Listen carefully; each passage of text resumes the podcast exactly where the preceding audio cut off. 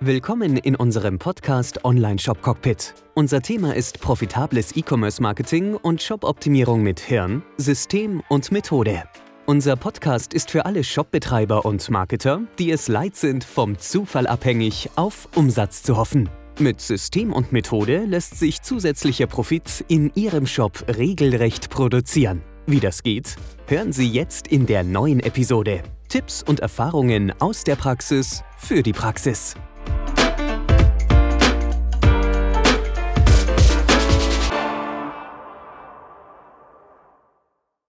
YouTube ist mit einer der besten Webseiten, YouTube, Netflix, ähm, Amazon, die dich so weit reinziehen, dass du vergisst, was du eigentlich wolltest. Und äh, genau das erwarten die Nutzer, wenn sie in deinen Shop kommen. Äh, sie erwarten einfach eine Ansprache, die dem entspricht, was sie gerade eben, was sie gerade eben sich wünschen, was sie gerade eben bereit sind auch zu konsumieren. Und mit der Erwartungshaltung kommen in deinen Shop und wenn du dann einfach sagst, herzlich willkommen, und noch darüber hinaus jedem Besucher immer bei jedem Besuch wieder das Gleiche zeigst, wird das Ganze nicht wirklich was werden. Die Nutzer sind es, oder wir alle, warum die Nutzer? Wir alle sind es einfach gewohnt, so angesprochen zu werden mit den Inhalten, die uns einfach interessieren. Bei Amazon, bei Netflix, bei YouTube, überall, wo wir uns bewegen, wird das Zahlenwerk genutzt von dieser Webseite, von diesem Portal, um uns dieses Portal auf den Leib zu schneidern. Und genauso musst du deine Webseite auch wahrnehmen.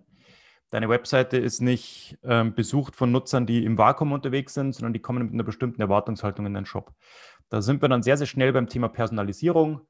Heißt, der Besucher, der zum ersten Mal in einen Shop kommt, ähm, komplett uninformiert, weil er gerade bei Google eingegeben hat, weiß ich nicht, Tomatenpflanzen, dann ist der noch ganz am Anfang von seiner Entscheidungsreise und noch lange nicht bereit, deinen speziellen Biodünger zu kaufen, sondern der ist einfach mal, wie pflanze wie mache ich das überhaupt, wie viel Wasser brauchen die, wo müssen die stehen, wo kriege ich meine Tomaten, welche Erde brauchen die, die sind ganz am Anfang. Während derjenige, der schon zum dritten oder vierten Mal in deinen Shop zurückkommt und deinen super Biodünger schon im Warenkorb liegen hat, wenn du den mit der gleichen Anfängerinformation abholst, dann verlierst du den auch sehr schnell. Das Interesse ist dann einfach auch sehr schnell weg. Das heißt, du musst anfangen, die Besucher abhängig von ihrem ähm, Entscheidungsphase, von, von ihrem Wissensstand auch entsprechend abzuholen.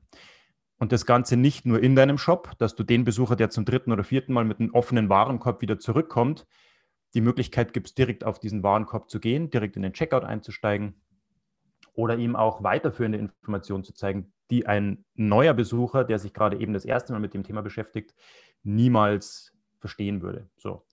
Und da sind wir jetzt über die letzten Livestreams eingestiegen und haben dir unser komplettes System, das wir nutzen, unsere Zielgruppen, unser Tracking und unser Controlling-System vorgestellt, auch unseren Rapid Conversion-Prozess, den wir monatlich laufen lassen, um unsere Shops und die Shops unserer Kunden vorwärts zu bringen. Und ähm, ich war gestern erst wieder in einem Shop drinnen, anfängliche Situationserfassung, neuer Kunde kommt zu uns und sagt, hey Florian, guck doch mal bitte, läuft alles nicht so, wir haben zwar jetzt mehr Besucher, vielleicht auch mehr Umsatz, aber wir, der Profit schwindet. Und dann gehe ich da in den Shop rein und dann sehe ich, dass hinten und vorne nichts stimmt. Also das komplette Zahlenwerk steht auf dem Kopf. Und es gibt drei Fehler, die immer wieder gemacht werden. Bei der Einrichtung von Google Analytics, bei der Einrichtung von Google Tag Manager, bei der Einrichtung von deinem Tracking, Zielgruppen und Split-Testing-System, weil es als so einfach vermittelt wird. Heißt einfach, ja, mach doch einfach mal den, den Tracking-Code da auf deine Seite und dann läuft es schon. Gar nichts läuft. Es läuft wahrscheinlich erstmal in die falsche Richtung, wenn du nicht da ein paar Dinge beachtest. Und ich gebe dir heute einfach mal drei von diesen Fehlern mit, die du selber auch entdecken kannst, die du selber ähm, ganz einfach erkennen kannst und dann auch beachten bzw. direkt beheben solltest. Ähm, genau. Da steigen wir einfach mal ein, weil wenn die Zahlenbasis nicht stimmt, kannst du die tollsten und, und hübschesten Dashboards vor dir haben.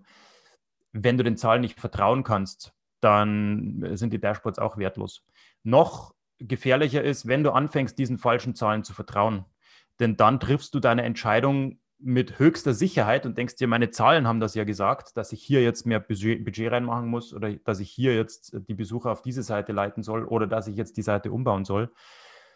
Wenn du aber die falschen Zahlen befragst, dann kriegst du auch die falschen Antworten und dann entscheidest du dich hundertmal im Jahr einfach falsch, anstatt richtig. Und es führt einfach dazu, dass die Verkaufsleistung deines Shops sinken wird. So, sind relativ einfache Fehler, relativ ähm, ähm, einfach zu behebende Fehler auch wenn du weißt, wo du sie findest, wenn du weißt, ähm, wie du damit umgehen sollst. Das Immunsystem deines Online-Shops gegen schlechten Traffic und schlechte Verkaufsleistung. Ähm, dein Shop hat ein Immunsystem, ob du es weißt oder nicht, und zwar dein Tracking, dein Zielgruppen und dein Controlling-Ablauf. Dein Tracking-System, dein Zielgruppensystem und dein Controlling-Ablauf schützen dich vor ver schlechter Verkaufsleistung und vor schlechtem Traffic und zeigen dir auch, wie du die Verkaufsleistung dann verbesserst. Wenn du aber ein schlechtes Immunsystem hast und das auf schlechten ba äh, Zahlen basiert, dann wirst du die schlechten Entscheidungen treffen, wirst ständig die falschen Entscheidungen treffen und wird dazu führen, dass du einfach die Verkaufsleistung deines Shops ruinierst. Da gibt es drei Fehler, die immer wieder gemacht werden. Auf die möchte ich heute kurz eingehen, um dir zu zeigen, wie du sie auch selbst erkennst, ob du diesen Fehler machst, ob derjenige, der ein Tracking-System installiert hat, diesen Fehler gemacht hat und wie du sie auch beheben kannst. Das Ganze ist kein großes Hexenwerk, aber es ist auch kein Kinderspiel, ähm, so ein Tracking-System aufzusetzen. Und da möchte ich dich einfach mal mit reinnehmen. Die Kennzahlen deines Shops und deines Dashboards sind ja dein äh, Navigationsgerät. Die müssen übersichtlich sein, die müssen schnell zu erfassen sein. Die müssen dir die Schwachstellen direkt sichtbar machen und auch optimalerweise dir das ungenutzte Potenzial direkt präsentieren. Schwachstellen erkennen und dann einfach entfernen Monat für Monat immer wieder eine Schwachstelle finden, diese dann entfernen. Oder ungenutztes Potenzial erkennen und dieses Potenzial dann nutzen lernen. Das ist die Aufgabe von deinem Tracking, Zielgruppen und Split-Testing-System, der Controlling-Prozess, den wir beschrieben haben, aber eben alles nur dann was wert, wenn du tatsächlich auch ähm, dich auf diese Zahlen verlassen kannst. Denn wenn du mit falscher Sicherheit deine Zahlen liest, in dein Google Analytics reingehst oder deine hübsch gestalteten Dashboards ähm, anschaust. Auch in Facebook übrigens, nicht nur Google Analytics, auch in Facebook, wenn du Facebook-Anzeigen machst, auch wenn du ähm, Google-Anzeigen machst, auch wenn du die Lima-Strategie nutzt. Immer dasselbe. Du musst dich auf diese Zahlen verlassen können. Nur weil du Zahlen siehst, kannst du denen nicht automatisch vertrauen. Und da gebe ich dir eben heute diese drei Fehler im Tracking, die du selbst erkennen und schnell beheben kannst mit auf dem Weg. Sonst triffst du die falschen Entscheidungen im laufenden Band und ruinierst deinen Shop in unter zwölf Monaten. Ich bringe euch auch drei Praxisbeispiele heute mit, wo genau das passiert ist, wo wirklich falsche Entscheidungen getroffen wurden, die richtig Umsatz gekostet haben.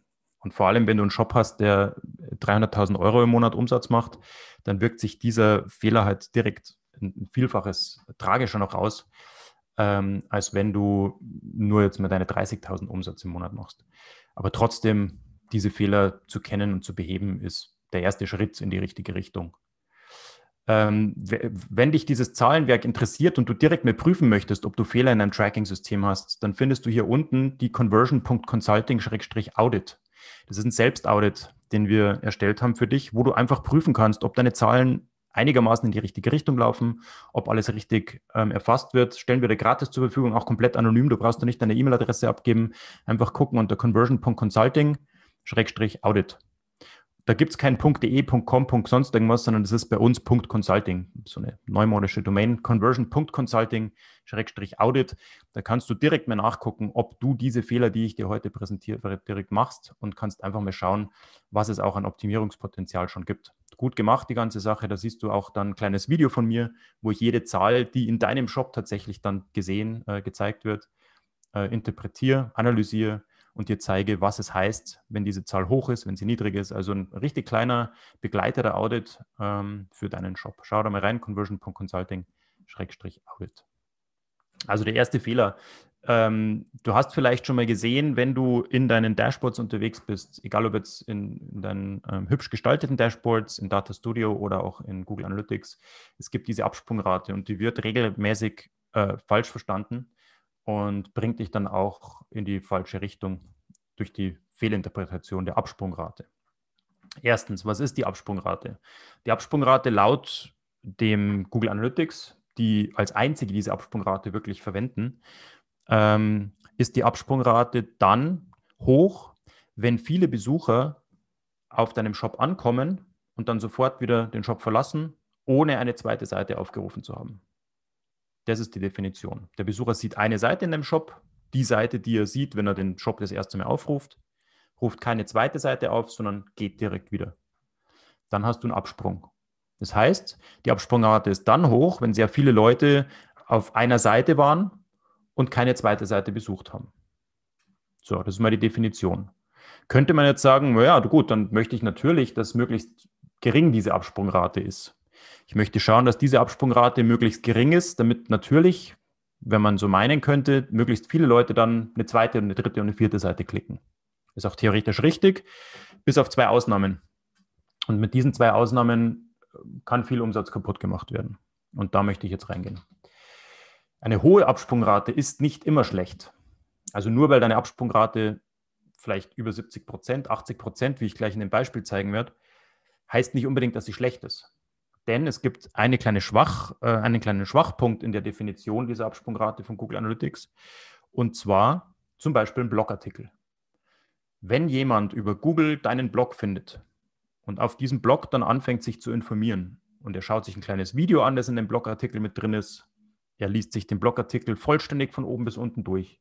Das heißt, er war mindestens fünf oder zehn Minuten auf dieser Seite drauf, war aber höchst zufrieden, hat sich super informiert gefühlt von dir hat alles gelernt über dieses Thema, was er wollte und geht dann wieder.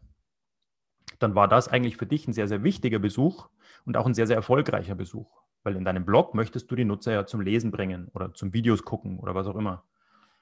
Und wenn jetzt hier die Absprungrate hoch ist, dann heißt es nicht, dass dein Blogartikel schlecht ist, sondern heißt es einfach, dass die Definition und die, die Messung, die Google Analytics per Standard anwendet, einfach nicht geeignet ist für Blogartikel.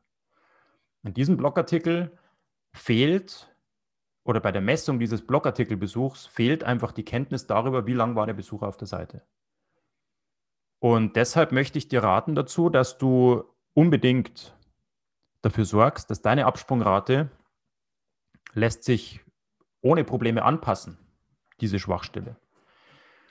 Zwei, zwei Empfehlungen hier an dieser Stelle. Einmal, sorg dafür, dass auch die Zeit, die der Besucher auf deinem Blog verbringt, gemessen wird und in diese Absprungrate reingerechnet wird. Weil wenn dieser Nutzer mal eine Minute, 60 Sekunden sind eine Ewigkeit im Internet, wenn dieser Besucher mal 60 Sekunden auf deiner Seite war, dann ist es definitiv kein Absprung mehr.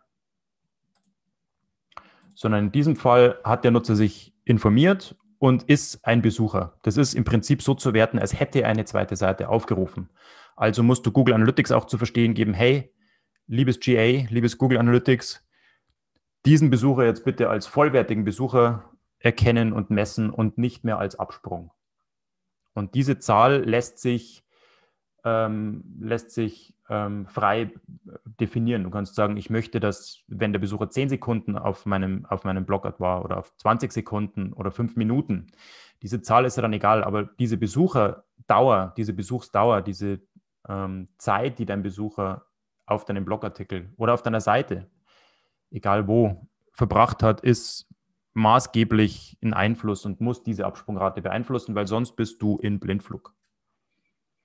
Wenn jemand, nehmen wir mal an, du hast jetzt über Google bezahlten Traffic ähm, eine sogenannte Absprungrate von 90 Prozent. Wobei aber alle Besucher höchst zufrieden sind, sich super informiert fühlen, fünf Minuten in deinem Shop bleiben, dann wirst du sagen, Google Ads bringt mir nichts irgendwie. Obwohl es dir sehr, sehr interessierte und interessante Besucher bringt. Während eine andere Besucherquelle vielleicht eine Absprungrate von, von 5% hat oder von 10%, dann würdest du diese bevorzugen. Ähm, ist aber einfach eine Fehlmessung. Also dafür sorgen, und das lässt sich machen, wenn du nicht weißt, wie, melde dich bei uns, wir wissen wie, äh, dann müsstest du deine Absprungrate beeinflussen. Vor allem, wenn du einen Blog hast. Das ist mir so als, als erster Schritt. Als zweiter Schritt natürlich auch, wie lange haben die Nutzer auf dieser Seite nach unten gescrollt? Weil ein Besucher, der sich den kompletten Artikel von oben bis unten durchliest, war auch ein sehr, sehr interessierter Besucher. Den musst du auch anders abholen und anders bewerten. So, Absprungrate falsch verstanden. Hohe Absprungrate ist nicht immer schlecht. Heißt aber auch, dass du unbedingt mit diesen Besuchern, die du dann in deinem Blogartikel hast, und die diesen Blog durchlesen, die begeistert sind von dieser Information, dass du die nicht einfach wieder gehen lässt und sagst, Servus, schön was, äh, hoffe, ich habe dir geholfen, sondern wenn dieser Besucher mal 20 Sekunden auf deinem Blogartikel war oder 30 oder 60 Sekunden auf deinem Blogartikel war, dann musst du unbedingt Zielgruppen aufbauen. Das ist was, was bei den Blogartikeln und bei Blogs insgesamt immer vernachlässigt wird. Zielgruppenaufbau. Du weißt ganz genau, dass er sich für ein bestimmtes Thema interessiert, weil er war auf deinem Blogartikel, er hat sich den durchgelesen. Also kannst du sogar sagen, für was für ein Thema er sich interessiert. Und dann weißt du auch noch, er hat sich den komplett durchgelesen, weil du weißt, er hat bis 50 Prozent gescrollt, bis 90 Prozent gescrollt, er war also ganz unten auf dieser Seite, dann musst du eine, eine Zielgruppe aufbauen aller Besucher, die auf diesen Blogartikel bis zu 90 Prozent gescrollt haben. Weil die sind höchst interessant für dich. Bei denen lohnt es sich dran zu bleiben. Bei denen lohnt es sich dann Retargeting zu machen, denen zu diesem Thema noch weitere Informationen zu bringen, Brand aufbauen, deine Marke präsentieren, dein Wissen präsentieren und dann auch natürlich deine Produkte anbieten, um die wieder zurück in den Shop zu holen. Also Zielgruppenaufbau auf Basis von ähm, dem Scrollverhalten auf deinen Blogartikeln, weil derjenige, der nicht mehr anfängt zu scrollen, den würde ich nicht wieder irgendwie ähm, begleiten. Den kannst du sogar aktiv ausschließen. Wenn der bloß kurz da war, nach fünf Sekunden sofort wieder gegangen ist, den Blogartikel nicht mehr angefangen hat zu lesen, dann ist das keiner, für den ich Geld ausgeben würde, ähm, kein Besucher, für den ich Geld ausgeben würde, um ihn wieder zurückzuholen. Während der Besucher, der einen Blogartikel 60 Sekunden, 30 Sekunden, 90 Sekunden gelesen hat, das ist ein definitives Qualifikationsmerkmal und den musst du dir wieder abholen. Den musst du in eine Zielgruppe packen und diese Zielgruppe musst du weiter bewerben. Ähm, da gibt es eine feine Strategie, die Gerd entwickelt hat. Das ist die Lima-Strategie. Die kann ich dir nur empfehlen. Da ist der Link auch ähm, zur Lima-Strategie unter dem Video oder über dem Video, egal wo du bist. Findest den Link zur Lima-Strategie. Schau dir das mal an, weil da ist genau das beschrieben in dieser Lima-Strategie, wie du diese Zielgruppen aufbaust. Auf Basis der Verweildauer zum Beispiel. Besucher, die 30 Sekunden in deinem Shop waren oder in einem Blogartikel, kannst du dann im Anschluss ganz anders ansprechen als die Besucher, die nur fünf Sekunden da waren und sofort wieder gegangen sind. Das ist ein wichtiger ähm, Qualifizierungsschritt. Wie lange waren die Besucher da? Wie weit haben sie gescrollt? Das ist übrigens auch gültig nicht nur für Blogartikel, sondern insgesamt. Nehmen wir mal an, der Besucher kommt auf einer Produktseite von dir an. Und er ist auf dieser Produktseite nur drei Sekunden. Dann hat der überhaupt keine Chance gehabt, irgendwas wahrzunehmen. Während der Besucher, der 30 Sekunden oder 20 Sekunden auf dieser Produktdetailseite war, der hat sich das Produkt angesehen, der hat sich vielleicht zwei, drei Produktbilder angesehen, der war weiter unten schon, hat sich die Produktbeschreibung angesehen da musst du auch im Retargeting die einzelnen Zielgruppen aufbauen. Also das wird oft und immer vernachlässigt. Es wird immer gesagt, oh, wir müssen Shop optimieren, wir müssen dies optimieren oder das optimieren. In den meisten Shops, die ich jetzt über das letzte halbe Jahr analysiert habe und in der Optimierung geholfen hat, ähm, das, was den größten Unterschied gemacht hat, ist, dass man diese Customer Journey ordentlich begleitet, Zielgruppen aufbaut auf Basis des Besucherverhaltens auf den Produktseiten, auf den Kategorieseiten, auf den Blogseiten und den Nutzer dann entsprechend begleitet über Retargeting außerhalb des Shops, aber auch über Personalisierung innerhalb des Shops, wie ich es ganz am Anfang schon gesagt hatte, dass du den Besucher, der zum ersten Mal da ist und noch keine Ahnung hat von diesem Thema, von dir, von deinem Shop, ganz anders ansprechen musst in deinem Shop, mit einem anderen Pop-up vielleicht, mit einer anderen Überschrift, als den, der schon zum vierten Mal zurückkommt und einen offenen Warenkorb hat, den er jetzt hoffentlich auschecken möchte. Also die Personalisierung innerhalb und außerhalb deines Shops auf Basis dessen, was die Besucher zuvor schon in einem Shop gemacht haben, das ist mit einer der goldenen Hebel. Genauso macht es YouTube. Genauso macht es Netflix. Deswegen kommst du bei YouTube nicht mehr raus. Du hast einen bestimmten Rechercheauftrag in deinem Kopf und willst auf YouTube was Bestimmtes recherchieren. Zehn Minuten später wachst du aus deiner Trance wieder auf und denkst dir, warte mal, da war doch was. YouTube hat es geschafft, dich in diesen Stream mit reinzuholen und du schaust dann irgendwelche Videos an, weil die ganz genau wissen, was deine Interessen sind. Und genauso musst du anfangen, deinen Shop auch zu sehen. So, wir waren aber bei der Absprungrate. Bin jetzt da ein kleines Rabbit Hole runtergetaucht. Ähm, die Absprungrate wird falsch verstanden, weil eine hohe Absprungrate nicht immer schlecht ist, hatten wir gerade gesagt. So. Jetzt gibt es aber noch den zweiten Fall, dass du eine sehr, sehr niedrige Absprungrate hast. Und das ist nicht immer ein gutes Zeichen. Also, eine niedrige Absprungrate. Ah, hier haben wir den, äh, genau, äh, das ist ein Praxisbeispiel von der hohen Absprungrate. Du siehst hier eine Absprungrate von äh, über 80 Prozent heißt jetzt nicht unbedingt, dass es schlecht ist, weil du siehst hier, das sind lauter Blogartikel. Also hier musst du unterscheiden, schaue ich mir gerade einen Blogartikel an oder schaue ich mir eine Kategorieseite an auf meinem Shop, die den Auftrag hat, den Nutzer auf die Produktseite zu bringen. Hier habe ich die Blog äh, isoliert und es fällt eine Sache auf, und zwar es gibt einen Blogartikel, der nur eine Absprungrate von unter 60 Prozent hat, während alle anderen über 80 Prozent eine Absprungrate haben dann gehe ich natürlich in diesen Blogartikel rein und schaue mir, was habe ich da anders gemacht bei diesem Blogartikel, weil der hat offensichtlich dazu geführt, dass die Nutzer tatsächlich direkt beim ersten Besuch schon eingestiegen sind in diesen Kaufprozess oder in meinen Shop oder was auch immer. Ähm, also kann ich aus diesem Blogartikel lernen. Vielleicht noch ein kleiner Bonustipp für deine Blogartikel. Ähm, du darfst in deinem Blogartikel verkaufen, du musst sogar verkaufen. Dein Blogartikel ist ein Einstieg in deine Shoppingwelt. Ich habe schon so viele Blogs gesehen, die, die exzellent geschrieben waren und die super Informationen und ewig lang und Wahnsinn.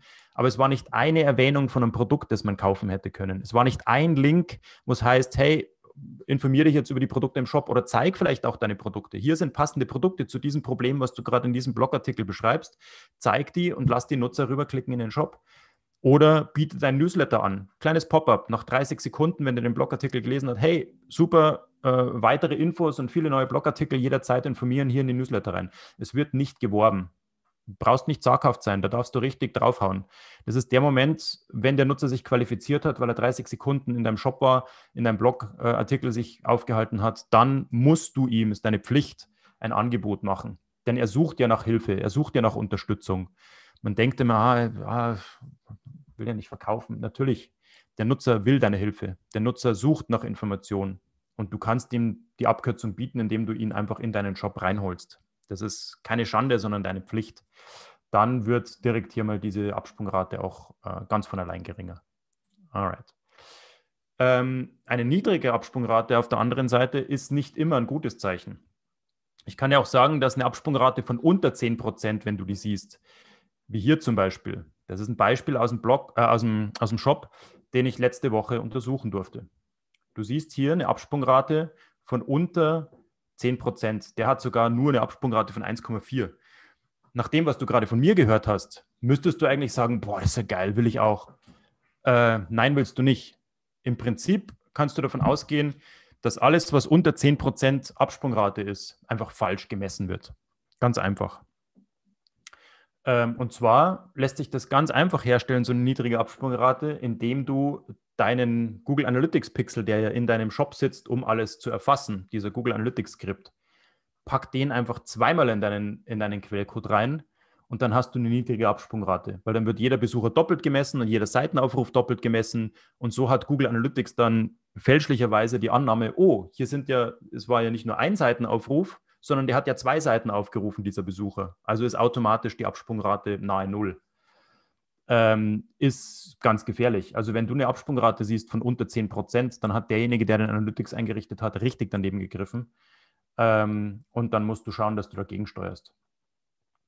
In dem Fall ist es lange nicht aufgefallen, weil ihr seht, was dieser Shop an Umsatz macht. Ähm, da freut man sich über den Umsatz, da freut man sich über alles das, was, äh, was sonst in dem Shop zu optimieren gibt. Und die Absprungrate war halt bei denen anscheinend unter den Tisch gefallen, hat, hat sich gedacht, okay, alles unter 10% scheint eh gut zu sein.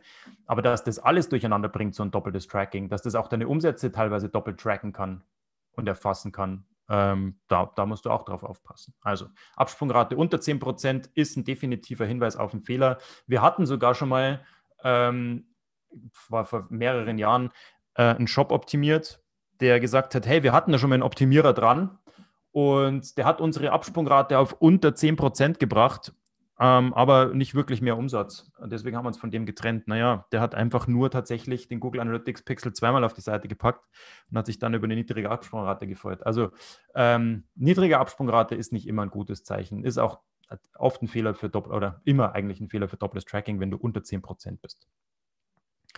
Ähm, zudem ist es irgendwie so ein blöder Trend gerade im Moment, dass ihr alle versucht, mit dem Google Tag Manager selber rumzubasteln. Lasst es sein. Der Google Tag Manager ist ein hochkomplexes Tool und nur weil irgendwelche Vorlagen da draußen unterwegs sind, die du dir runterziehen kannst und irgendwie versuchen kannst, in deinen Google Tag Manager reinzustopfen, da kann so viel schief gehen. Äh, da, da gehe ich jetzt gar nicht ins Detail, weil da ist eigentlich von Anfang an alles schräg. Wenn du nicht wirklich Google Tag Manager studiert hast, dann ist der Google Tag Manager für dich ähm, rotes Tuch. Lass es sein. Ganz ehrlich, auch wenn du dir irgendwo irgendwelche Templates runterlädst und die dann reinlädst, was ich da schon gesehen habe, ist mir jetzt aufgefallen, es sind immer wieder die gleichen Templates und die sind immer wieder gleich falsch eingestellt, weil es immer der Anpassung an deinen Shop bedarf, weil es immer der Anpassung an deine Situation bedarf. Da kannst du so viel kaputt machen, deswegen lass es bleiben.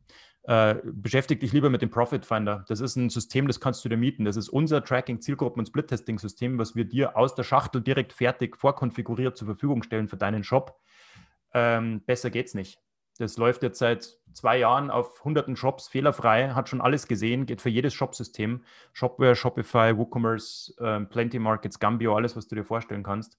Und trackt Zielgruppen, trackt Verkäufe, trackt alles, Newsletter-Einträge, alles, was du dir vorstellen kannst. Schau dir das einfach mal an unter profitfinder.app. Profitfinder.app, den Link findest du auch über oder unter dem Video. Das ist ein Mietsystem, da brauchst du keine Tausende von Euro bezahlen. Es wird einfach eingerichtet und dann läuft die Sache. Dann hast du diese ganzen Fehler von der Backe. So, ähm, Fehler Nummer zwei, Google Analytics wird insgesamt so gut wie immer falsch verstanden. Ähm, hier habe ich mal ein schönes Beispiel und dann gleich auch noch ein Praxisbeispiel, wo das wirklich Tausende von Euro gekostet hat an Umsatz, weil eine falsche Entscheidung getroffen wurde. Es hat geheißen, unser Social, unser Social Media funktioniert nicht, bringt keine Umsätze.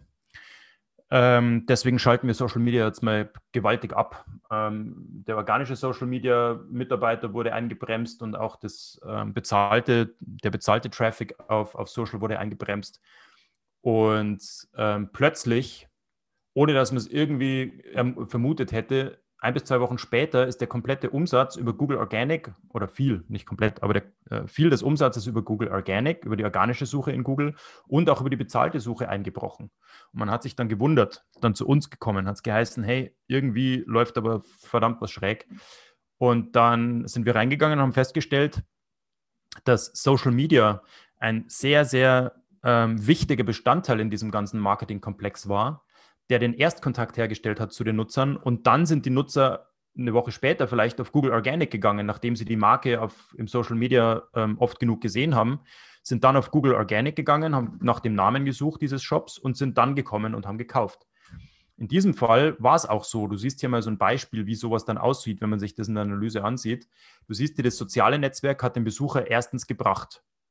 Und dann hat der Besucher nochmal den Shop besucht, ein paar Tage später oder ein paar Monate später, weiß man nicht, was da dazwischen liegt, und hat dann über die bezahlte Suche gekauft. In Google Analytics ist es leider so, dass nur immer die allerletzte Quelle ähm, angezeigt wird als die Quelle, die den Verkauf gebracht hat. Also sieht es in diesem Fall so aus, als wäre die bezahlte Suche äh, ein sehr, sehr wichtiger Besucherkanal, weil über diese bezahlte Suche siehst du dann den Umsatz. Social Media taucht in deinen Umsatztabellen überhaupt nicht auf. Zeige ich dir gleich noch ein Beispiel. Oder auch hier, der Besucher ist ursprünglich über soziale Netzwerke gekommen, ist dann über die bezahlte Suche wieder gekommen, dann nochmal direkt gekommen, wahrscheinlich über einen, ähm, über einen Markenbegriff und hat, die, ähm, hat den Namen des Shops nochmal eingegeben bei Google und ist dann über Google Organic gekommen, über die unbezahlte organische Suche. In diesem Fall wäre es auch die bezahlte Suche, die den äh, die den Traffic zugewiesen bekommt und die Conversion. Soziales Netzwerk steht bei dir überall, bei diesen beiden Käufen steht bei dir im sozialen Netzwerk 0 Euro und 0% Conversion Rate.